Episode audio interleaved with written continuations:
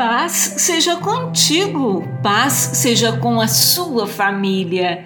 Embora os montes sejam sacudidos e as colinas sejam removidas, ainda assim a minha fidelidade para com você não será abalada, nem a minha aliança de paz será removida, diz o Senhor que tem compaixão de você.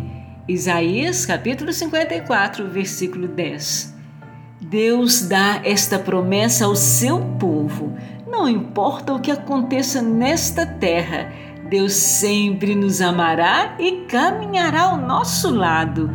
Não há nada que possa nos separar do amor de Deus. Aleluias! Eu estou convencido de que nem morte, nem vida, nem anjos, nem demônios, nem o que existe hoje, nem o que virá no futuro, nem poderes, nem altura, nem profundidade, nada em toda a criação jamais poderá nos separar do amor de Deus revelado em Cristo Jesus, nosso Senhor. Romanos capítulo 8, versículos 38 e 39.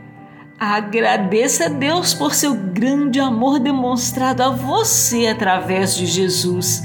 Não importa o que aconteça, o seu amor jamais te deixará. Deus te abençoe e te guarde.